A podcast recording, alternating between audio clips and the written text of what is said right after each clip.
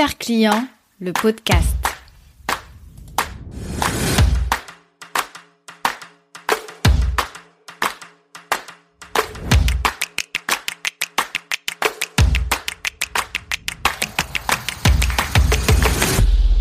Jeannette, j'ai pensé à toi. J'ai vécu une de ces expériences clients Voici une phrase qui représente une des faces cachées de mon métier. Pour rappel, je suis consultante en expérience client et je ne compte plus le nombre de fois où des personnes viennent me trouver et me racontent leurs histoires, leurs histoires d'achat, leurs histoires personnelles concernant leur interaction avec une entreprise. Et je t'avoue que j'adore ça.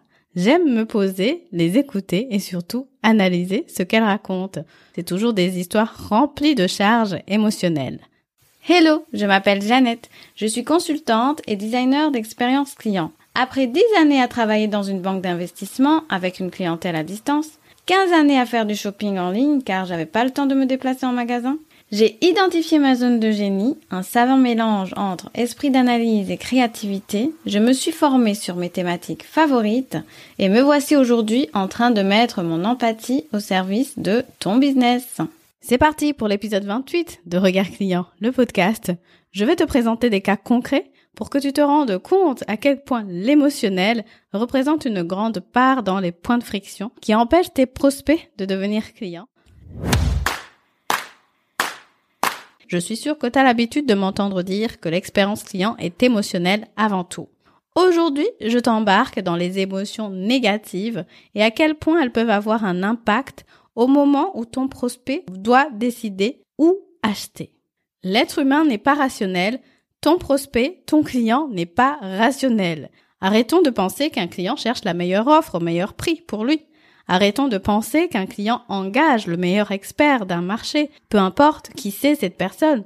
Non, l'aspect émotionnel surpasse toujours la rationalité lorsqu'il s'agit de faire des choix et de prendre des décisions. C'est ça le poids de l'émotionnel et des émotions dans notre prise de décision. Selon les émotions que nous allons ressentir vis-à-vis de ce meilleur expert du marché, nous allons décider de l'engager ou pas. Selon l'offre que nous allons voir, nous allons décider sur base de l'entreprise si je peux lui faire confiance ou non. Et crois-moi, cette décision de faire confiance n'est pas basée sur des faits rationnels à chaque fois. C'est même le contraire. Apprends à considérer ce qu'est réellement l'expérience client à chaque étape de ton parcours client et tu mettras ainsi toutes les chances de ton côté pour convertir tes prospects en clients ou même pour faire avancer tes clients dans leur parcours et leur interaction avec ton entreprise. Dans l'épisode du jour, j'ai choisi de faire un focus sur l'expérience client avant achat. Et au lieu de te dire quelles sont les bonnes pratiques, je choisis aujourd'hui d'y aller avec des exemples concrets de ce qui peut arrêter l'intérêt du prospect dans sa décision d'achat.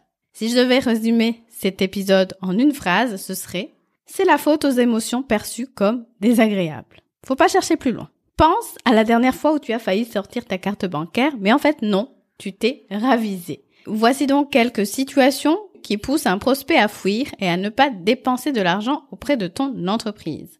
Ces exemples sont tirés d'expériences personnelles, mais aussi d'histoires qui m'ont été contées. Je commence par l'histoire la plus mémorable qui vient de m'arriver. Celle-là, franchement, fallait le faire. J'ai pris le train un vendredi, 30 minutes de trajet, pour aller voir une personne qui m'a posé un lapin. Jusque-là, tu peux te dire ne pas venir au rendez-vous, ça peut arriver, mais je n'ai jamais eu de nouvelles jusqu'à trois jours après. Il a fallu que ce soit moi qui aille aux nouvelles. Te voilà scandalisé? J'ai envie de te dire non, ne le sois pas. Mon intuition m'avait prévenu depuis le début. J'étais le prospect dans cette histoire et l'entreprise m'avait donné rendez-vous pour de la prestation de service. Et en fait, mon intuition m'avait prévenu depuis le début de ne pas y aller, que c'était une perte de temps et que la fille n'allait pas se pointer.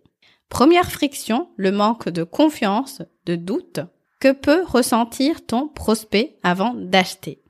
Mais qu'est-ce qu'on fait dans ces cas-là? Bon, là, c'est quand même un cas un peu plus extrême. La solution ici, c'est d'apprendre à inspirer confiance dans ta communication et dans tes pratiques business. Est-ce que tu penses un jour que je ferai appel au service de cette personne qui m'a posé un lapin? La réponse est non, jamais, never. Exemple numéro 2.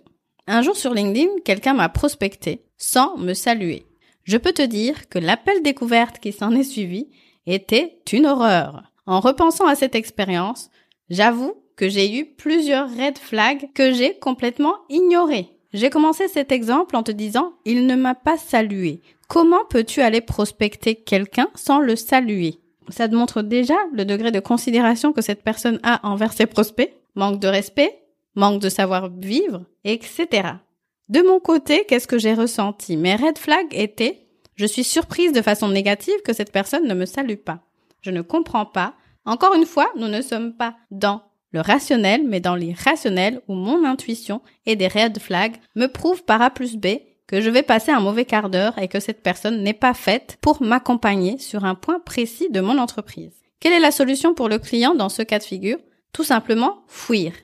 Et qu'est-ce que tu peux faire en tant qu'entrepreneur? Si quelque chose de ce genre arrive dans ton entreprise C'est de tout simplement prendre le temps de rectifier. Tu peux ne pas avoir le temps nécessaire pour écrire des messages à tous tes prospects, ou à toutes les personnes qui te contactent. Mais pour moi, il y a deux options. Soit tu ne réponds pas et tu réponds quand tu as le temps, ou soit tu réponds de façon hâtive, mais tu prends la peine de rédiger un message plus complet et plus personnel quand tu auras le temps. Je fais une petite variante à cet exemple en te racontant une histoire en magasin physique. Imagine, tu rentres dans un magasin chez un opticien, par exemple, tu commences à regarder les lunettes, faut bien que tu les essayes, étant donné que tu vas en acheter une paire. Et là, une dame te regarde et te dit, je peux vous aider? Avec un petit air de vous me déranger, madame. Je suis occupée en rendez-vous. Est-ce que je peux vous aider? Cette simple phrase qui a été prononcée comme ça a été perçue comme une agression. Une personne, encore une fois, qui ne dit pas bonjour, qui demande si elle peut aider, mais en étant occupée, bref, ce n'est pas ce que j'appelle réserver le meilleur accueil à ses clients. Le point de friction, cette fois-ci, en magasin, ça va être la personne en face, la personne qui est responsable d'accueillir les clients. Si cette personne n'est pas d'humeur, qu'il est vendredi 17h moins quart et elle finit à 17h, qu'elle n'a plus envie de travailler, tu comprends bien que là, des émotions négatives, elle va en générer auprès de ses clients. Troisième exemple, inspiré du Black Friday qui vient de passer, le fait que les prix bas peuvent vraiment laisser ton client dubitatif et le faire fuir en se disant il est hors de question que j'achète. C'est tellement bas que j'ai peur et je n'ai pas confiance, je doute de la qualité de l'offre. Nous sommes dans un bon cocktail d'émotions négatives qui est provoqué par le fait qu'il y a un manque de cohérence entre l'image de l'entreprise ou de l'entrepreneur et la perception de valeur qui est derrière. C'est quelque chose qui arrive très souvent et qui représente un point de friction qui est vraiment un peu subtil à détecter. Et la solution à ça est de tout simplement éviter de faire des rabais à tout prix. Quatrième exemple, c'est le fait, par exemple, de se retrouver sur un site et de commencer à faire inspecteur gadget, à se demander qu'est-ce que c'est que ça, je ne comprends pas, euh, qui y est derrière.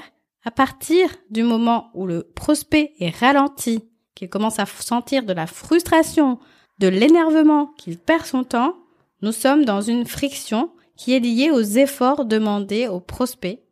Et la solution réside dans la fluidité de ton parcours client. Voilà, je pourrais continuer comme ça très longtemps, car des exemples, des histoires, j'en entends souvent. Je te mets au défi de venir me raconter la dernière fois que tu as fui après avoir interagi avec une entreprise. Cap ou pas cap, j'attends ton histoire avec impatience et l'histoire la plus hilarante aura sa place sur ce podcast. Et avant de te quitter, je t'invite à réfléchir sur ce qui suit. Actuellement, Qu'est-ce qui est susceptible de faire fuir tes prospects? Sois honnête envers tes pratiques business et corrige ça dès que tu peux. Allez, je te donne rendez-vous au prochain épisode. Tu as aimé ce podcast? Laisse-moi 5 petites étoiles pour me le dire.